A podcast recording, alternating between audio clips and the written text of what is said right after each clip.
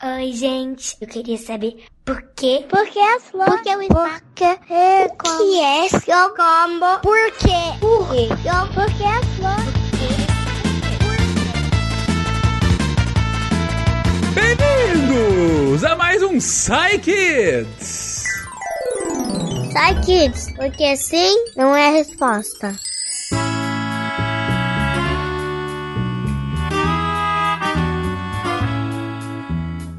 E hoje estou aqui com Tarek Olá, filhotes humanos. e estreando aqui Isabela Fontanella. Oi, crianças! Olha só a felicidade dos dois que aqui me acompanham, porque aqui vocês sabem muito bem. Crianças perguntam, cientistas respondem. E hoje, gente, hoje a gente chamou o Tarek e a Isabela que não sabem nada sobre o espaço pra falar sobre o espaço. Calúnia? Ah, mas ah, temos aqui cientistas que sabem tudo sobre o espaço. E pra começar, pra começar a gente tem a pergunta de uma criança anônima que não quis colocar o nome, só mandou por e-mail. Uma criança de 12 anos. Não use chamar uma criança de 12 anos de criança, Fernando, pelo amor de Deus. Ah, aqui nossas crianças têm de 5 a 15 anos. É aqui a faixa que a gente pede do Psy Kids. Mas então essa criança de 12 anos faz a seguinte pergunta. Oi, eu sou Miguel, eu tenho 7 anos. E a pergunta é: em que ano todos os cientistas vão levar os humanos para Marte? Nossa, Nossa, é uma ótima pergunta. excelente. É tipo aquela do eu quero na minha mesa o mais rápido possível. Exatamente, É pode tipo- ser é- amanhã. É quase uma pressão, né? Eu sentia pressão na pergunta, assim. em que ano? Bora, Como assim? bora, rápido. E aí quem vai nos ajudar a responder essa pergunta é o Marcel. Bora, Marcel. Olá, tudo bem com você? Adorei essa pergunta. Muito interessante, difícil, mas eu vou tentar responder. Bora lá então? Antes de começar, é importante saber de algumas coisinhas. Marte é um planeta que não oferece tantas condições favoráveis para o ser humano viver por lá. Nós temos temperaturas extremamente baixas que vão de menos 120 a 20 graus Celsius. Para você ter uma ideia do que é isso, a cidade mais fria do mundo teve uma temperatura mínima registrada de menos 62 graus Celsius. Ai, que frio! Nessa temperatura já é praticamente impossível um ser humano viver. Imagine um lugar que o frio é o dobro disso. Além das temperaturas muito baixas, Marte possui uma atmosfera praticamente inexistente e é composta quase que somente por gás carbônico. Na Terra, a atmosfera é composta por nitrogênio, oxigênio, gás carbônico e outros gases nobres que encontramos na tabela periódica. Lembra dela? Se você prestou atenção direitinho nas aulas de ciências, vai se lembrar que a atmosfera é uma camada de gases que envolve todos os planetas e ela fica em volta do planeta por conta da atração gravitacional que, simplificando, é a força que o planeta exerce sobre todas as coisas e faz com que não saiam voando por aí. Se não fosse a gravidade, provavelmente sairíamos voando a cada passo que damos, que é o que acontece lá na Lua, onde a gravidade é bem pequenininha. Também temos uma altíssima incidência de radiação em raios cósmicos, exatamente porque praticamente não temos atmosfera por lá, e é ela que filtra e nos protege desses raios que vêm do espaço e dessa radiação que vem do Sol. Se não fosse por essa atmosfera, nós desenvolveríamos muitas doenças e toda a vida na forma que conhecemos aqui simplesmente não existiria. Além de tudo isso, a distância da Terra para Marte é muito grande e uma viagem para lá demora de 150 a 300 dias, mais ou menos de 5 a 10 meses. Já pensou que gostoso ficar viajando tanto tempo? Para se demorar menos, temos que gastar muito combustível e a viagem acaba ficando cada vez mais cara. A primeira vez que enviaram uma nave ou sonda para Marte foi em 1964 e a viagem durou em torno de 7 meses e meio. Bom, agora que você já sabe de tudo isso, já consegue imaginar o quanto é difícil fazer uma viagem dessas? Mas os cientistas têm feito muitas descobertas interessantes e muita coisa está evoluindo para que seja possível enviarmos os primeiros seres humanos para lá. A NASA anunciou há alguns anos que pretende enviar pessoas para Marte em 2030. Mas o senhor Elon Musk, que é presidente da Tesla, aquela empresa que faz carros elétricos, e também da SpaceX, que faz viagens espaciais, coloca satélites na órbita da Terra, etc., diz que é possível levar os primeiros humanos para lá em 2024. Está ficando cada vez mais perto e eu ficando cada vez mais animado com isso. Espero que tenha gostado da resposta e que continue assim, bastante curioso ou curiosa. É através dessa curiosidade que podemos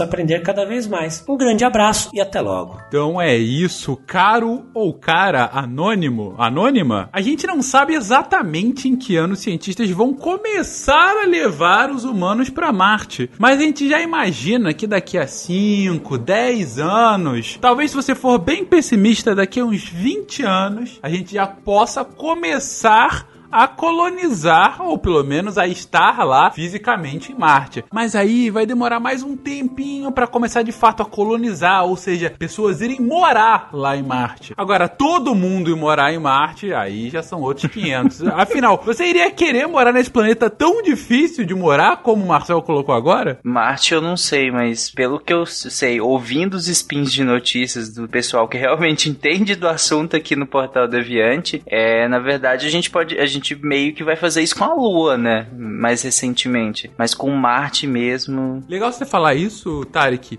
E até para as crianças entenderem, é, é mais fácil porque a Lua tá aqui mais perto da gente colonizar e também é mais útil pra gente, porque se a gente tiver uma base na Lua, os foguetes que a gente soltar vão ficar muito mais baratos de saírem de lá do que se saírem da Terra, por conta de gravidade, por conta de um monte de outras coisas. Ou seja, faz mais sentido a gente colonizar a nossa Lua do que Marte. Mas quem sabe no futuro Marte também não possa vir a virar uma colônia. Fencas, bota uma pergunta aí pro Marcel responder. É, eu não quero saber quando todo mundo vai, não. Eu só quero saber quando vai ter um hotel cinco estrelas pra eu lá tirar férias. Aí tá bom. Aí são outros 500. Mas, continuando em Marte, o Kelvin, de 10 anos, faz a seguinte pergunta: Oi, eu sou Miguel. E essa é a pergunta do Kelvin, de 10 anos. Por que o planeta vermelho se chama Marte? É uma ótima pergunta, inclusive. Nossa, nunca parei para pensar nisso. É uma ótima pergunta. Assim, tem alguns livrinhos de mitologia, né, e tudo mais. É para criança, inclusive, que são bem legais que acaba falando disso não. Mas é uma pergunta muito básica, né? E muito inter... básica que eu falo muito interessante por ser uma pergunta essencial, por assim dizer. É, eu acho legal essas perguntas quando as crianças começam a se questionar por que determinada coisa tem aquele nome e não outro. Sim. Uhum. Não é tão básico isso? Por que que isso é se chama isso? Parece besta, mas eu acho genial, né? Exatamente. Por que, que a cadeira se chama cadeira e não... É, é. é, é um negócio que parece tolo pra gente, porque a gente já se acostumou com a cadeira se chamando cadeira. Mas afinal, por que, que ela tem esse nome, né? De onde é que vem? Uhum. Quem foi a primeira pessoa a falar, ok, é, esse objeto aqui que eu vou me sentar se chama cadeira, né? Não, tem toda uma, uma evolução histórica e é assim como tem a evolução histórica pro nome de Marte. E é isso que o Donovan vai contar agora. Bora, Donovan! Olá, Kelvin. Eu sou o Donovan e estou aqui para responder a sua pergunta sobre por que Marte recebeu esse nome. Aliás, por que pararmos em Marte? Vamos aproveitar essa oportunidade e ver por que cada planeta do nosso sistema recebeu o nome que tem. Os planetas do nosso sistema, o Sistema Solar, receberam seus nomes em homenagem a deuses romanos, com exceção do nosso próprio planeta, a Terra, que recebeu esse nome por ser cheio de terra mesmo. Mercúrio é o planeta mais veloz do nosso sistema e por isso recebeu o nome do mensageiro dos deuses, que era o deus mais veloz. Após ele, temos Vênus, que por ser o planeta mais brilhante e mais chamativo, recebeu o nome da deusa do amor e da beleza. Em seguida, temos Marte, que possui o nome do deus da guerra, por causa da sua cor vermelha, que lembra bastante a cor do sangue. Júpiter é o maior planeta do nosso sistema. De certa forma, ele é o rei dos planetas. Nada mais justo então, ele recebeu o nome do rei dos deuses, Júpiter. Saturno, por ser o planeta mais lento, recebeu o nome do deus do tempo. Mas aqui eu tenho que fazer uma pequena observação. Hoje nós sabemos que Urano e Netuno são ambos mais lentos que Saturno. Só que naquela época, esses dois planetas ainda não haviam sido descobertos. Então, naquela época, o planeta mais lento era Saturno. Voltando ao assunto, Urano recebeu seu nome do deus do céu, pois a sua cor é um azul bem claro, que lembra bastante a cor do nosso céu. E por último, Netuno. Ele também possui a cor azul, e por isso ele recebeu o nome do deus dos mares. Bem, isso é tudo. Espero ter respondido a sua pergunta, Kelvin. Tchau. Olha que legal, Kelvin. Os nossos planetas têm nomes de deuses antigos, de deuses gregos e romanos, né? Na verdade, são os nomes romanos desses deuses. Os deuses gregos tinham outros nomes, mas eram as mesmas pessoas, vamos colocar assim, as mesmas entidades. E Marte, especificamente, por ser vermelhão, por ser uma cor bem brilhante, brilhante como algo mais violento, como algo mais como sangue, como algo pulsante, como a guerra. E daí, o deus da guerra, Marte. Mas o Donovan não me explicou. Ele falou que a Terra chama Terra porque tem muita terra, mas tem mais água. Não devia se chamar água? É, Pam, pam. Mas esse é um bom ponto, né, Isabela? A gente não sabia disso, né? A gente só confirmou, quer dizer, a gente ao longo da história ficou sabendo que tem mais água do que terra e tal, mas a gente só confirmou visualmente isso no século passado, quando a gente saiu pro espaço e conseguiu olhar, conseguiu tirar uma foto e ver, olha, de fato é muito mais água do que terra. Claro que a gente já sabia que um oceano gigante tem muito mais água do que terra aqui, mas no início não. No início a gente, como a gente mora na Terra, possivelmente as baleias chamam a Terra de água. Acho justíssimo. Pergunta pra Dory. A Dory fala baleiês. Ela vai saber explicar pra gente. É, é que, é que agora que ela no planeta Terra, planeta Terra é chamado só de planeta, né? Exatamente. É. Exatamente. Mas bem, a gente tá falando aqui de Marte, muito vermelho, vermelho como fogo, o fogo é quente e a pergunta do Benjamin é sobre algo bem quente. Gostaram esse realmente da, foi- do gancho, né? Bora, Benjamin. Oi, eu sou Benjamin, eu tenho 7 anos e a minha pergunta é: por que o sol é tão quente? Por quê? Por que o sol é tão quente, principalmente na cidade do Rio de Janeiro? Mas porque Né, ele coitado. é quente sempre. disso. Enfim, quem vai explorar essa pergunta é a Samantha. Bora, Samantha. Olá, Ben.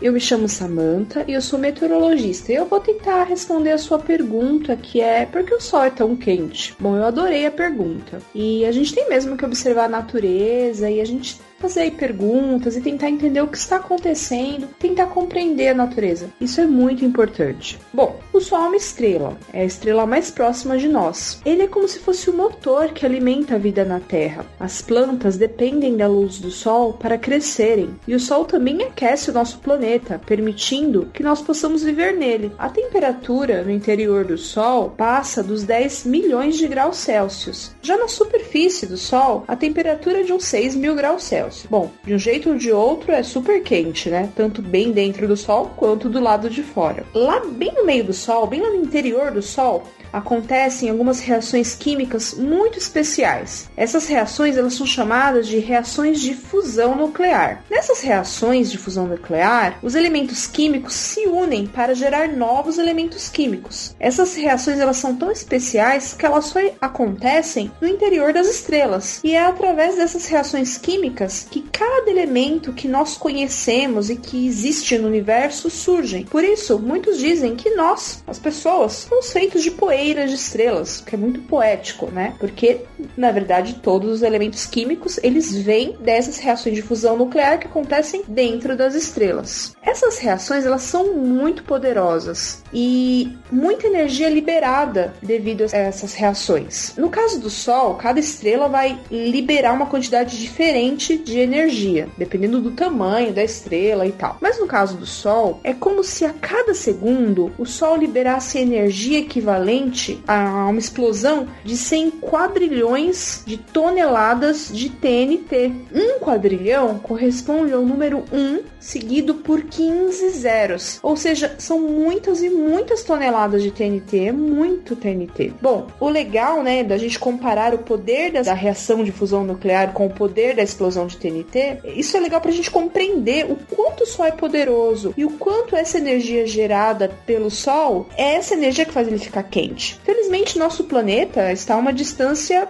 muito boa do Sol, uma distância, digamos, excelente. Ele não está nem perto demais, de modo que pudéssemos ser queimados pelo Sol, e também nem está longe demais. Bom, espero ter respondido a sua pergunta bem. Um forte abraço e um abraço também a todos os ouvintes do Psykids. Tchau, tchau. Então, bem, o Sol, assim como todas as outras estrelas, eles fazem umas reações químicas, enfim, não vem ao caso agora a gente falar. Mas o ponto é que são reações tão fortes, mas tão fortes, mas tão fortes, que elas fazem uma explosão. Sabe aquelas explosões que você vê em filme? Você vê o negócio explode, aí vem aquela bola de fogo e tudo mais. Você imagina, no filme já dá pra ver que tá muito quente ali dentro, né? Agora imagina isso multiplicado por 15 quadrilhões, que foi o que a Samantha comentou agora. É alguma coisa, é tão grande que a gente nem sabe nem como se fala a palavra. É um negócio inacreditavelmente forte, muito, muito, muito, muito forte. Tão forte que gera muito calor. E a gente tá tão longe do sol que o calor só chega aqui nessa temperatura agradável que a gente nem tão agradável no Rio, É isso que mas essa falar. temperatura Você agradável. mora em São Paulo, Fernando.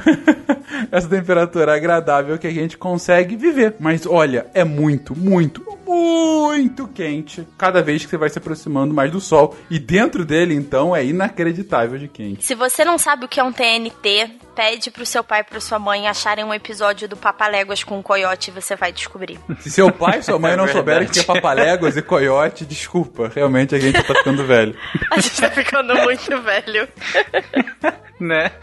Mas enfim, depois dessa viagem ao espaço em que exploramos bastante sobre Marte e um pouco sobre o nosso Sol, finalizamos aqui mais um episódio do Psykids. Isabela, você é a neófita, a novata aqui do programa. O que, que você aprendeu com o programa de hoje? Eu aprendi que o céu explode com muitos zeros. Eu aprendi que os planetas são deuses, com nomes velhos, mas são deuses, e que Vênus é linda porque brilha. Foi isso que eu aprendi hoje. Ótimo, isso é realmente um aprendizado muito profundo. né? Ficamos então por aqui, gente. Até semana que vem. Um beijo pra vocês. Tchau. Tchau, Tchau, crianças. Até semana que vem. crianças. The monkey chased the weasel. The monkey thought 'twas all in good fun. Esse podcast foi editado por Nativa Multimídia.